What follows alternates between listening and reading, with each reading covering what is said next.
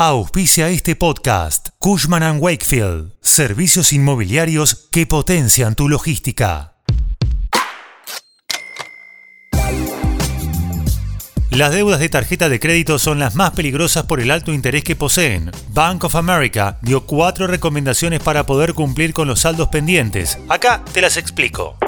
Soy Fernando Bolán y esto es Economía al Día, el podcast de El Cronista, el medio líder en economía, finanzas y negocios de la Argentina. Seguinos en nuestro canal de Spotify y escuchanos todas las mañanas.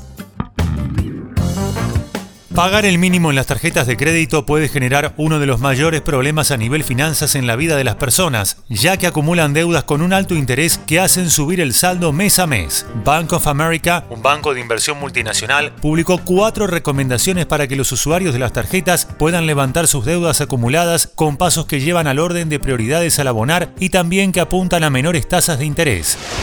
Estas son 1 enfocarse en una deuda a la vez. Una de las principales recomendaciones del banco es que siempre se pague al menos el mínimo de la tarjeta, que nunca dejes el pago total sin saldar. Luego, si existen deudas en varias tarjetas, hay que seleccionar cuál es la prioritaria entre las que tenés. Para esto existen dos opciones que pueden servir para pagar las deudas. La primera es concentrarse en la deuda con interés alto. Para eso tenés que revisar la sección de la tasa de interés en tus estados de cuenta para ver cuál tarjeta de crédito cobra la tasa de interés más alta y concentrate en pagar esa deuda primero. Y la segunda opción es probar el método bola de nieve. Con este sistema, primero se paga la tarjeta que tenga el saldo más bajo. Una vez que se ha hecho esto, se el dinero que usabas para pagar esa deuda y se usa para empezar a pagar el siguiente saldo más bajo. 2 paga más que el mínimo. Como los intereses corren sobre el monto adeudado, cuanto más puedas pagar mes a mes, menos intereses generarán los saldos pendientes. Por eso, aunque sea poco, pagar más que el mínimo ayuda a que a futuro no se deba tanto.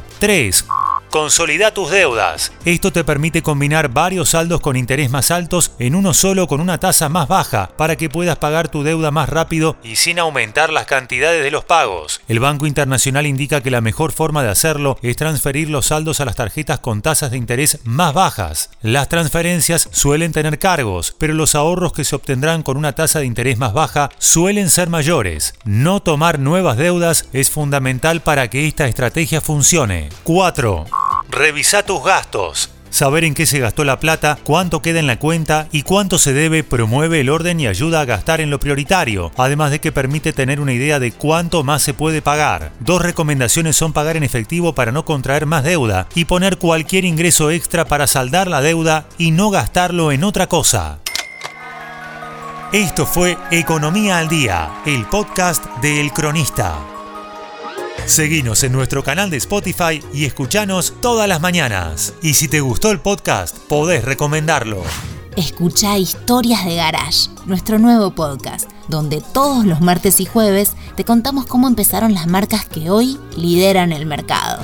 Guión, Tobías Holtman. Coordinación periodística, Sebastián de Toma. Producción, SBP Consultora. Hasta la próxima.